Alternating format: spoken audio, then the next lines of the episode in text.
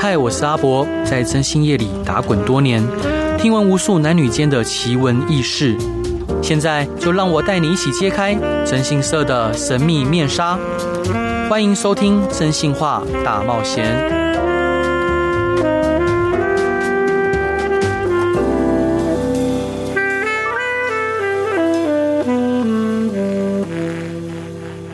Hello，各位亲爱的听众朋友，大家好，欢迎回到飞碟电台，收听由我真性是阿仔所主持的《真性话大冒险》。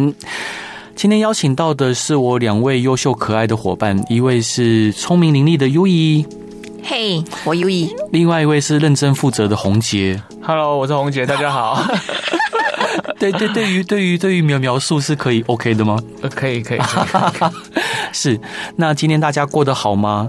呃，今天想要跟各位聊的故事是精卫。各位有听过“精卫填海”这个成语吗？红姐没有，宏杰没有，对对，对。怎么会没有呢？对啊，意外耶。对，呃，你写什么科系？我是自然组的二类组的，嗯，二类组的，对这方面比较没有那么熟悉。二二类组的 OK 的，对 OK 的，那也 OK？我们大家都要学嘛。好，呃，精精卫故精卫填海的故事是这样子哦。相传炎帝有许多儿女，其中有一个最疼爱的小女儿呢，她叫女娲。那女娲呢，她是一个活泼可爱的小姑娘。有一次呢，她驾着小船在一望无际大海上飘荡，感受天地的浩大。有一天呢，她正在东海上面泛舟。突然狂风大作，海面上卷起滔天巨浪，结果他的船就因此翻覆了，好，他也因此就溺水身亡。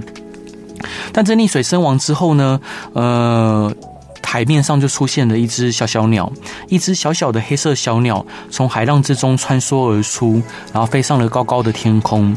那这黑色的小鸟呢，它就是这个女娲所。呃，转变的，那它长长相有点像乌鸦，头顶上有彩色的花纹，白色的嘴，红色的爪子，然后它会张嘴发出精卫精卫的叫声。结果它是，它希望不要再让其他人也被这个大海所害，所以呢，它就会呃飞到千里之遥的地方山上哈去捡石头跟树枝，因为它太小了，所以很多比较大的石头跟树枝它捡不到。所以他会到呃发鸠之山去寻找合适的石头，然后一次又一次的千里之遥的把它飞回来，然后把这个树枝跟石头丢到海里面。他希望能把海给填平。那他目的是希望说他不要再让任何人被这个海所害。当然，嗯，这个海终究是没有填平，但是他一代又一代的，因为他后来有继续繁衍嘛。那他总希望他他可以把这终究把这个事给完成。那这就是精卫填海的故事。那精卫填海这个成语呢，也象征着就是呃一些我们虽明知不可为而为之的一些事情，好，虽千万人而勿忘矣的事情。那今天想聊的就是精卫。所以，优异伙伴，您是一位对于这种可能很难做到事情会坚持到底的人吗？要看事情哎、欸，像填海这种事情绝对是 没办法做的。那那什么样的事情？什么样的事情你会坚持到底？我有兴趣的事情。那如果是很难呢？很难，然后很多重重阻碍，我就不会去做。你不会去做？我连头都没不开。哦，是，嗯，所以就算有兴趣，但是它重重阻碍，你就会停下来。譬如说，我的兴趣是想要买，嗯，陶陶什么陶朱影园啊。啊啊！陶朱隐园是，是吗？对对，买不起，我连厕所都没办法买。是，那如果有一个你非常喜欢的异性，嗯，但是可能要跟他在一起有重重阻碍，啊，比如像梁祝好了，哦，如果在你是梁梁祝之中的祝英台，然后可能您的父亲已经将你许配给呃马家公子吴宗宪。你知道吗？啊啊！吴宗宪，吴宗宪演的啊，啊？吴宗宪演的吗？是啊，哦，配音啊，配音哦，是是是。那那你你会你你会选择跟呃梁山伯在一起吗？还是你会放弃？嗯，以现在的我吗？嗯，我当然是跟梁，我当然是跟梁山伯在一起啊。可可是可是呃，你会被世俗礼法所所摒弃，你会被家族呃排斥，甚至可能你会害到。梁山伯对，那他就是有足够的勇气可以跟我一起私奔呢、啊。所以你会选择私奔，嗯，即使最后的代价是死亡，你也 OK。进猪笼啊，对，进猪笼或死亡，对，因为你已经许配给别人了吗？你是可以的吗？因为进猪笼，你知道是怎么样的刑罚吗？我知道啊，对啊，是在那个网子里面被淹死啊，那个笼子，对，笼子木木木做的笼子里面，然后进到水里面淹死，嗯、是 OK 的吗？你说不一定会被淹死啊。嗯，但你会挑战看看，即使有可能发生，对啊，不然我就去去死。啊、哦，是。那红杰呢？你会你会挑战吗？我会挑战，你会挑战。对，即使最后的代价可能是死亡，甚至可能牵连到牵连到你的家人。对，我的我如果是我有兴趣的事情的话，我也会坚持，然后一直去试新的方法，看可不可以解决。嗯，就是我蛮常这样，会可能，可能有些人会觉得这是一种执着，就是为什么就是你一直试那么多方法，你已经失败、失败、失败，为什么你还要再去试？嗯，那我就觉得就是应该会有方法可以解出来。有有方法可以解释。对，大部分的时候我最后都有找到方法。大部分啊，是对，大部分的时候。其实呢，我也想到另外一个成语，像愚公移山。嗯，就愚公家家那边有有一个山嘛，他觉得、嗯、呃，他们被那个山包围，村子要进出这个村庄好像很不方便。嗯，所以他后来就决定要移这个山。嗯，那移这个山的时候，后来他就。本来大家都笑他傻，说怎么可能一座山可以被你移走哈？但他还是日复一日持续去做，然后做到做持续的做。那当有一天就是有人问他说：“你明知道你做不到，你为什么要去做这个事情？”他说：“或许我这一代做不到，但下一代，我的孩子、我的孙子、我的曾孙、我的玄孙，他们会日复一日的持续的去做这个事情。总有一天，这座山会被我挖走。”后来呢，有一天晚上的时候，他睡觉，他突然听到那两座山在聊天，他就说：“不行了，再这样下去，我总有一天真的会被挖光光 光。”对，所以这两座山就开始商议要逃跑，所以他们这山就跑就跑掉了。好像有一座山还掉到海里面去，没可能，那个是脑控，是脑控，是吗？是脑控的故事吗？脑控，不要开玩笑啊！反正总之呢，最后那个山就跑走了，然后愚公就移山成功了。这这那个山该不会刚好跑去精卫的海里面去吧？我不也没有，也也没有，也没有因此捡走。所以我觉得愚公移山故事也蛮可爱的。嗯，所以脑控的故事，那你要讲脑控故事吗？那超脑控，那山给我跑走嘞！他睡梦中听到荒谬至极。我跟各位讲那个为什么刚刚优怡会提到脑控的故事，因为有时候我们公司的伙伴会听到，就是会会不是听 不是听到，就是有一些客户会打来我们公司，跟他跟我们说他被脑控了。嗯，之前节目里面有提到，简单来说呢，就是他们会听到一些，嗯、呃，他们。他们会说，可能邻居在说他坏话，或或者是有人要害他，或者他说国家单位在监控他的脑波，要对他做一些不好的事情。然后他们会呃寻求我们的协助。当然，大部分的时候，其实我们能做就是陪他聊天。好，那有的时候他们会宣称说，他们被后面有车子在跟踪，然后被被人要伤伤害。二十几台车子。哦，对对，没有错。那像这时候，其实呃，我们为了让客户安心，我们就会真的就是在他身边保护他，或者是呃，真的也找车子跟他，好，告诉他说，哎，后面其实没有车在跟你。或者是状况已经被我们排除了，嗯，目的是让客户安心。但有的时候，其实有时候我会跟公司的伙伴在聊天啊，有些伙伴会说，呃，他们会选择直接跟客户讲，就是你这个是视觉失调，你应该直接去看医生，没有人跟你，都是你幻想出来的。好，其实他们这样的说法，呃，我我不能说是错，但是有时候会让当事人更难过，因为因为他他没有办法，他没有办法去。去去理解我们说的事情呢，嗯，就他有点像那个唐吉诃德，呃，他在跟他他在跟风车战斗，好，但是我们眼中是风车，但他眼中是恶龙，他一次又一次的持着矛向呃他心中的恶龙冲锋，哈，当然对对手其实是风车啦，那他无法把风车打倒，但是他也无法打倒那个恶龙，但是我们谁也没有这个。呃，全力去笑他说啊，你你今天这样这样做是不对的。嗯，或许他也是为了保护这个村庄，他想保护他自己。那其实做征信业的过程中，我觉得为什么今天会讲精卫填海，还有讲愚公移山的故事？其实我觉得做征信社这个，呃，这一个行业，有的时候会常常会，尤其最近一直会冒出想放弃的感觉，因为这行业不好做。不好做的原因，并不是因为这个行业有多难，或者是多，因为其实我也做十六年了，大部分的业务我也驾轻就熟了，然后也很难有难得倒我的事情。但最大的难难题就是，当有的时候我们去参加一些社交场合，像 U 也有参加扶轮社，嗯，好，那像我一开始呃加入我们，我自己有加入扶轮社哦，在加我在加入扶轮社的时候，其实呃。所有的佛伦社友他们的理监事会对于要不要让我加入这个事情，他们其实有一有一场辩论。他们觉得说，征信社征信社是不是好像都在诈骗？征信社是不是好像都在做一些不好的事情？征信社是不是哎，今天呃加进来之后会不会他来调查我们？哈，因为有时候他们会有一些社交应酬嘛，难免会去有一些声色场所。他们会会有所防备，同时在他们的心中会觉得征信社是一个比较不入流的行业，所以说加上有时候我去，像上礼拜我跟公司的一个呃业务哦去见客户，那客户是在嵩山的一个山上啊，他调查他的女婿，对不起，他调查他的媳妇，那他这个这个客户呢，他是庙里面的主委。那他以前做八大的，好做八大行业的，好，那他一来他就说啊，那个我很清楚征信社啊，征信社就是诈骗啊什么的。其实当当下我很想翻脸哦，因为我们并不是这样子的的人，更如果我是这样的人，我更不可能现在坐在广播室里面把自己的资讯，呃，就是跟各位听众朋友这样子袒露。那其实，所以，所以我我的我的无力感会来自于说。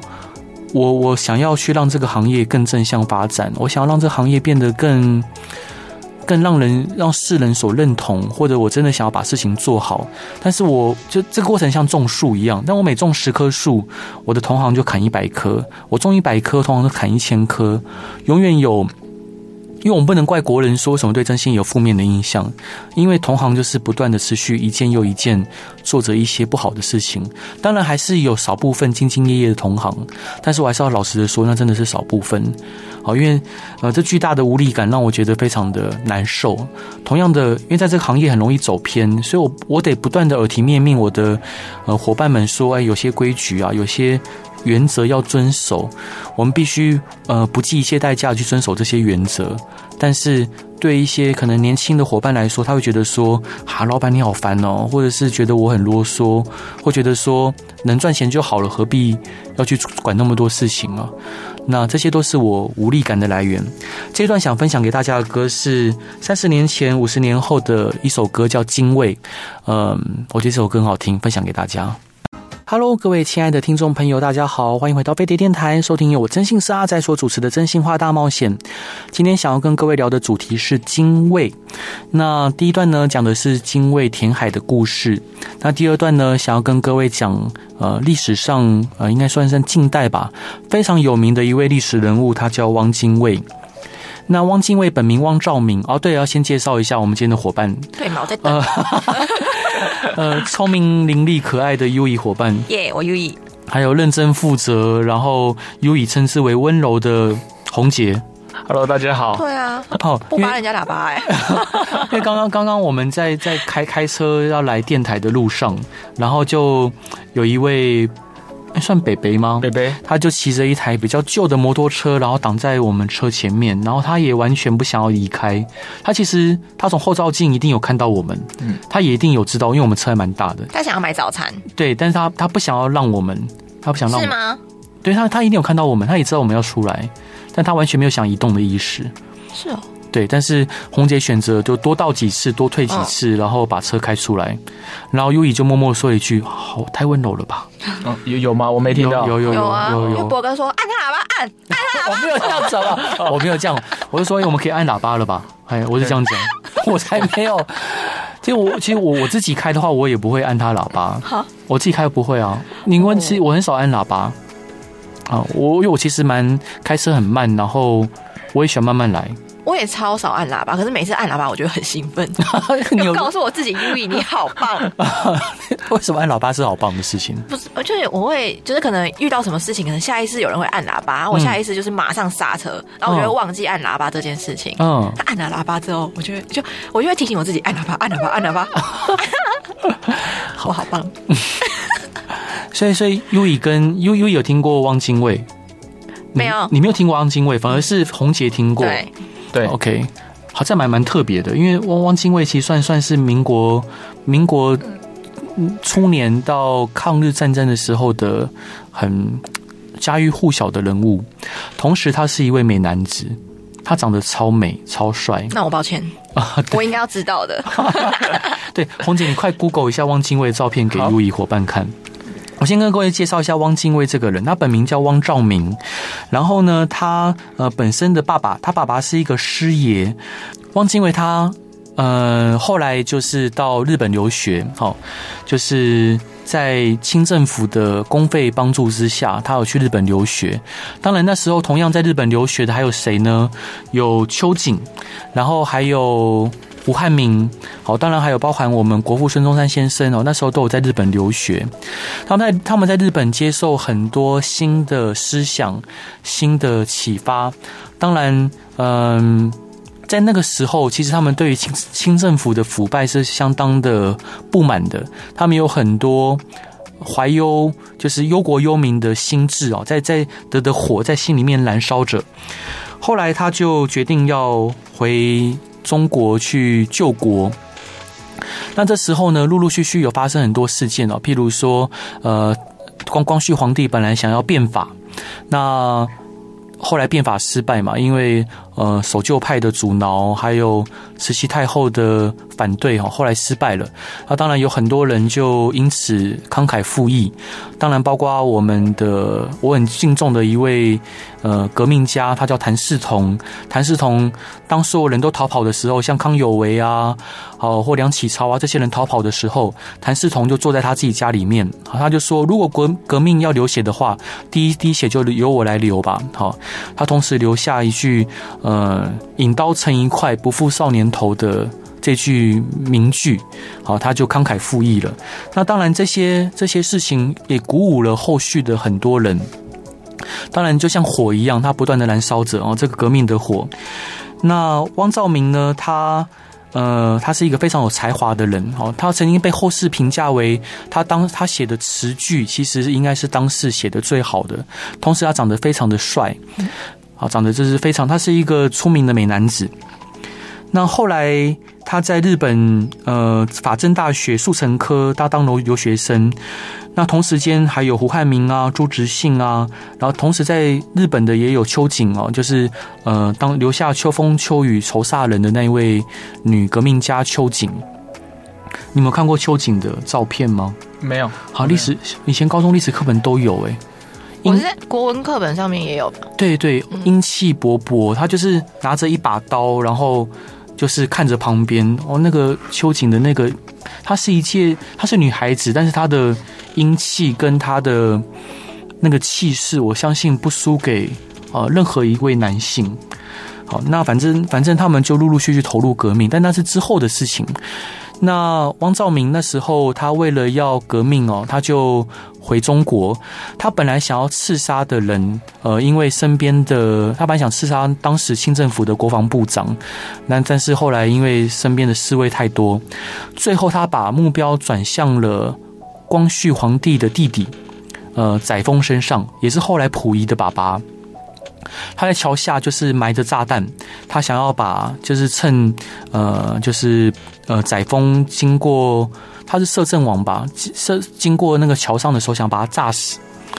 那后来这个炸药因为嗯、有点不是那么的专业，后来并没有顺利的引爆，那也被发现了，那他也随即被逮捕。被逮捕之后，因为载沣他其实也是一个惜才的人，所以他并没有，他虽然说知道自己要被炸，但他并没有说想要他想要求处他死刑，反而就是判处他无期徒刑，给了他一条活路跟机会。无期徒刑更惨啊！哎，是，但是呃，至少还是有，因为以前其实那个年代很多大赦，好，你常常我们哪个皇帝登基了就大赦天下，好，所以这个其实他是有机会的，哦，是有机会的。那我现在讲讲那个汪兆铭，他进去监狱之后，他有一个女孩子非常欣赏他，她叫陈碧君。陈碧君在呃。当时，当时汪兆铭还没有去日本留学的时候，就已经喜欢他了，因为觉得汪兆铭他非常的有呃想法，觉得他非常的帅气，而且非常的爱国，所以陈璧君非常的爱他。但陈我刚刚讲到汪兆铭，他是一个美男子，但陈璧君其貌不扬，而且汪兆铭那时候呃一心一意都在革命上面，所以他都没有心思去顾及男女之情，他也没有交其他女朋友。但是当汪兆铭要出发去日本留学的时候，陈璧君就说他也要随随行，他想要照顾汪兆铭。那汪兆铭后来在国父孙中山先生的说啊，你没关系，你就有一个人照顾你也没什么不好，所以他就让陈璧君陪他身边，他们就去了日本。去日本之后，呃，陈璧君当然就照顾他嘛，好，也也也在那边学习。后来当嗯。汪兆铭要回中国去刺杀清朝的呃大臣的时候，明明知道陈璧君一定知道说这是一个非常危险的事情，他告诉他说：“那我们就扮作情侣，扮作夫妻，呃，你会掩人耳目，这样子你的成功的几率会更高。”所以说，陈璧君依然就是陪在他身边，好做这一切的事情。当然，后来那个是被世丰逮捕的时候，呃，汪兆铭就把这个罪责担扛下来。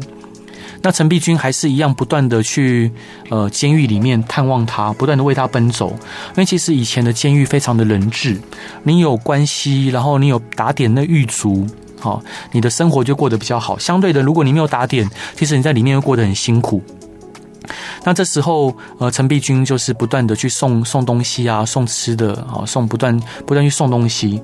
好，那后来，嗯、汪兆明就在里面维持就是一定稳定的生活。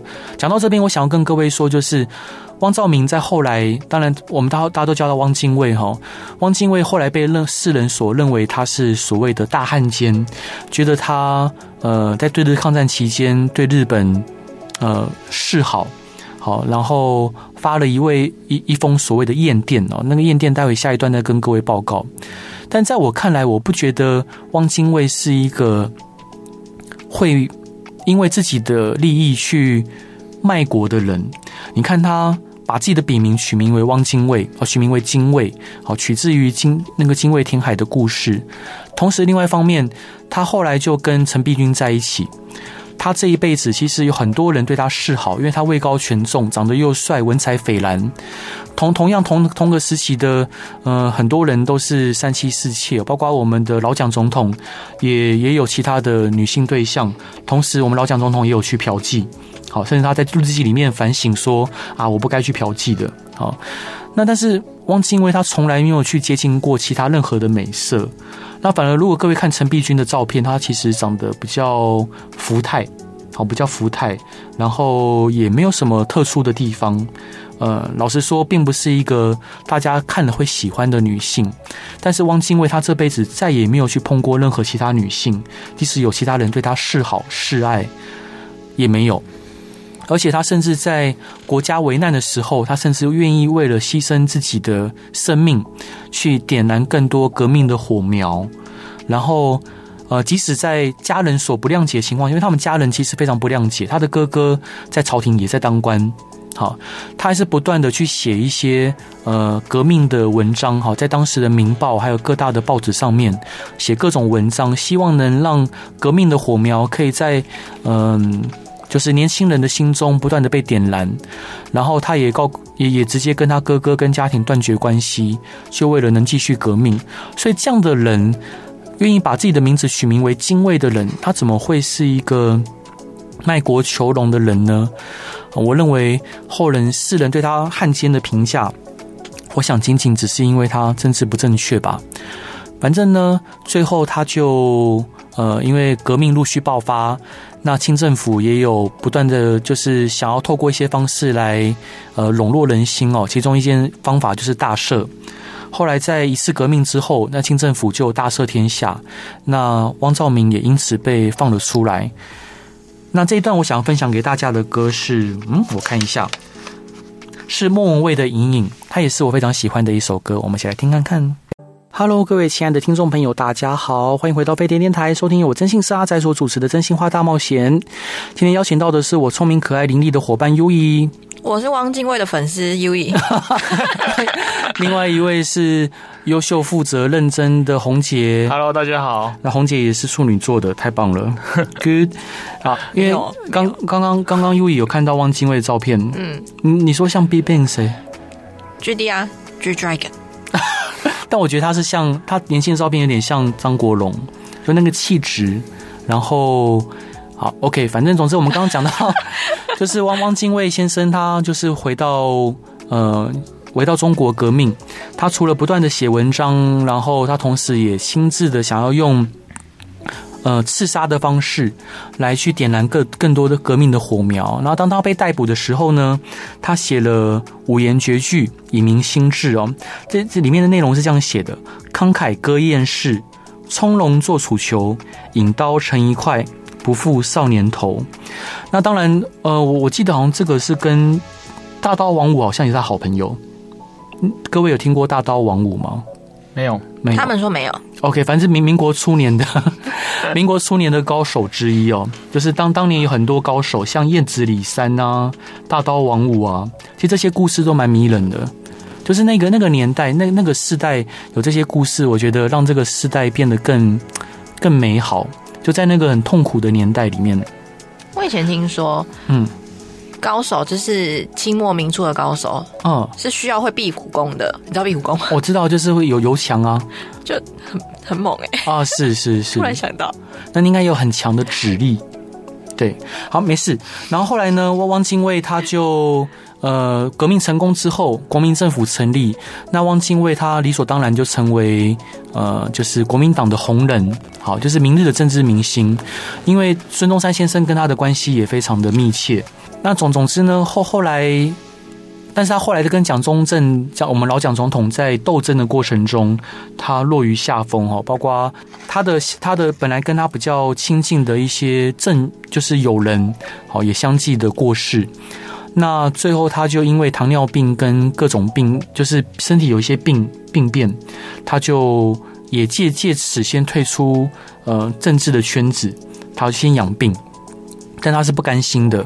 后来淞沪会战爆发，好，他本来是坚决对日抗战的，但是他看到目前，呃，当时当时，呃，对日抗战并不是那么一开始并不是那么顺利。我我们国军政府还有各地的军阀都节节败退，然后他看到很多的民众都在沦陷区过着比较。呃，过着非常痛苦的生活，他觉得这样子不行。那这时候陈公博有来找他哈，他就跟他提到说：“那你这样子甘心吗？”那汪精卫告诉他说：“当然不甘心，那不然怎么办？”好，他们其实有聊到这件，聊聊到呃南南南宋的秦桧，像现在我目前我因为我之前去杭州的时候，我们就看到呃岳飞的墓前有跪着秦桧夫妇。好，然后大家不是对他吐唾沫吗？嗯，好，然后甚至有人会呃拿拿东西打秦桧夫夫妇的那个铜像，他们就是呃坦坦坦着上半身就跪在那边，嗯，跪到现在也已经呃数百年了。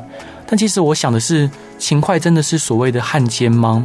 好，你要想当时岳飞他是不是能顺利的反攻成功，尚未可知。好，尚未可知。那在。战争的过程中，其实很多年轻人，还有很多人，其实都不断投入战争之中，丧失他们宝贵的生命。那假设假设是现代，那可能是我们自己，也可能是我们的爸爸，也可能是呃我们的朋友，他们可能在战争之中把他们宝贵的鲜血就洒在战场之上。那秦桧他虽然后来呃跟金议和，但是他也换来了宋朝六十年的和平。六十年几乎是人的一辈子，好，几乎是大部分人的一辈子。有时候，其实秦桧他一定是坏人嘛？不是，我认为他只是第一个，他揣摩上意。因为如果不是皇帝允许，他并他并没有完整的权利可以这么做。所以说，呃，我相信秦桧他一方面他是想要帮助这个国家，二方面他也只是在替皇帝在做事。因为如果今天把呃，宋徽宗赢回来，好，对当当时的皇帝来说，也是一个蛮大的威胁。我们就看当时土木堡之变，好，明朝不是有土木堡之变吗？呃，明明真宗不是被瓦剌俘虏，后来在于谦的奔走之下，哎，那个明明真宗被放回来，后来原本的皇帝也因此被弄弄下台，好，被弄下台。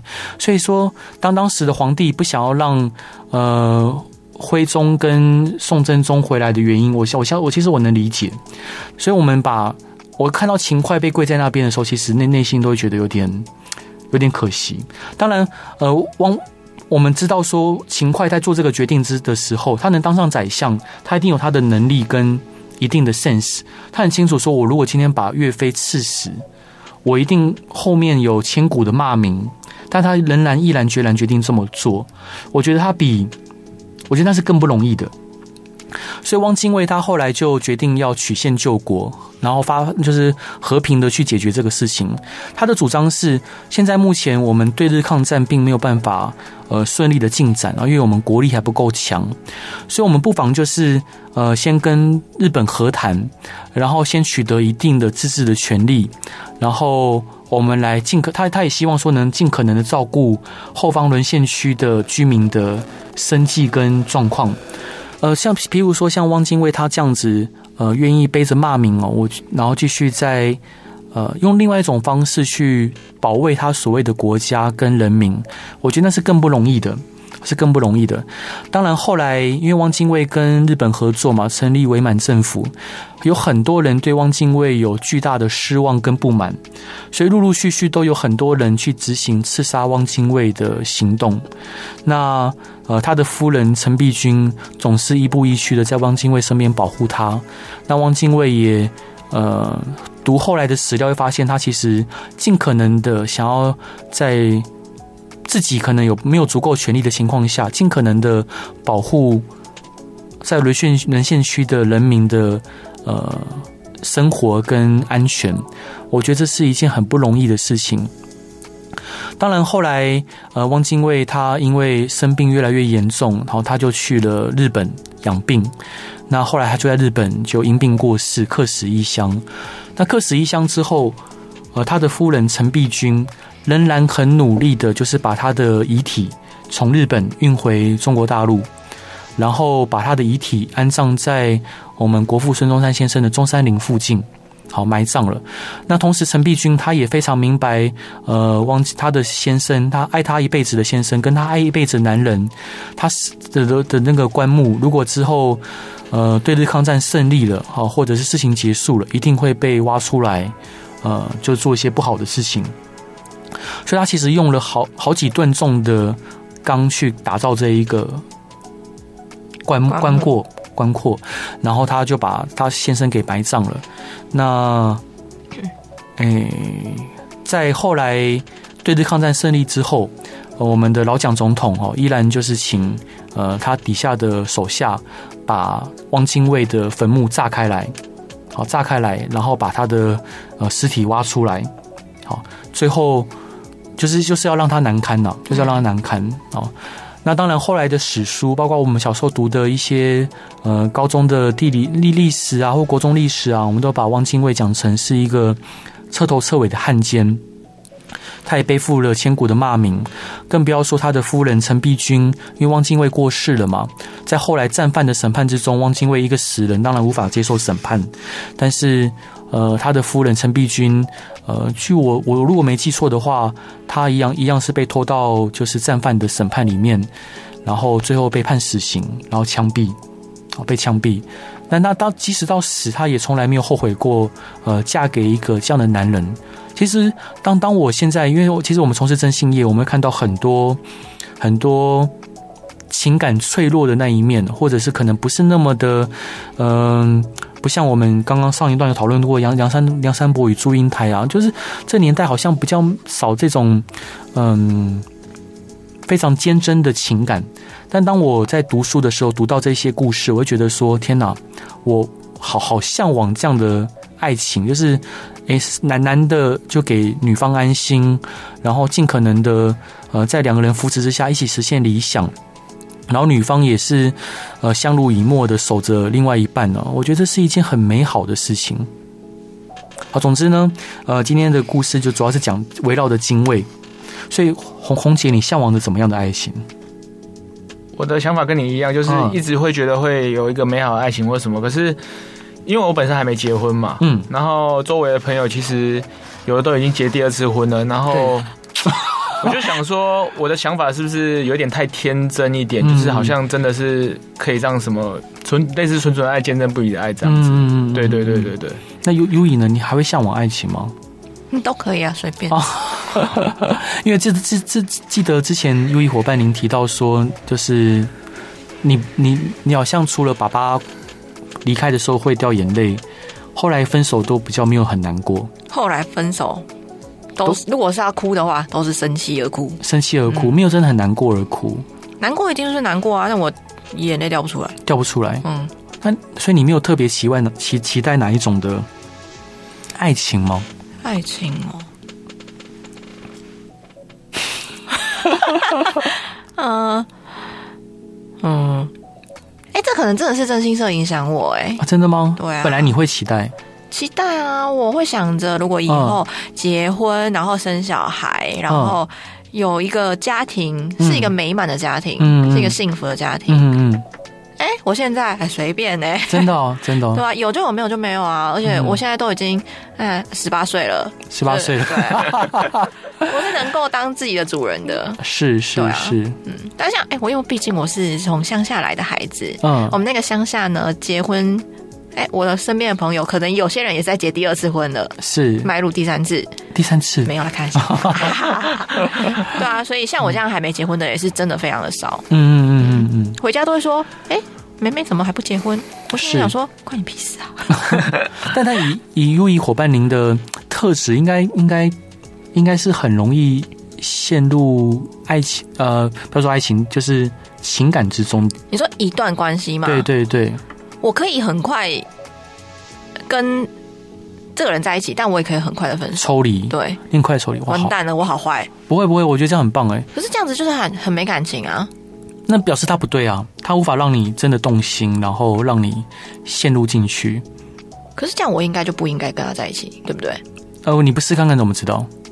因为之前有有人问我，就是如果你不喜欢他，你干嘛跟他在一起？嗯，我跟他说我没有不喜，我不讨厌他。嗯哼，所有的所有的讲法，一切都是我不讨厌他。是，那我怎么知道我会跟他在一起之后，我会真的喜欢上他？对啊，有可能啊，没错啊，你讲的没有错。这是一个素食爱情的概念哎、欸，速食爱情吗？就常我，我还。我我还没有在真的爱他的时候，我跟他在一起，嗯嗯嗯，然后也可以抽离抽离的很快，嗯。但我相信以 U E 伙伴你的特特色跟特质，你一定会遇到一个你非常爱的人跟很爱你的人，好吧？总之今天的主题是精卫，然后也谢谢大家，希望大家喜欢今天的主题。如果各位听众朋友有任何想要问的问题，都欢迎来到真心是阿宅的粉丝团与我留言。然后最后一首歌想要分享给大家的是五月天的《盛夏光年》，大家拜拜，拜拜，拜拜。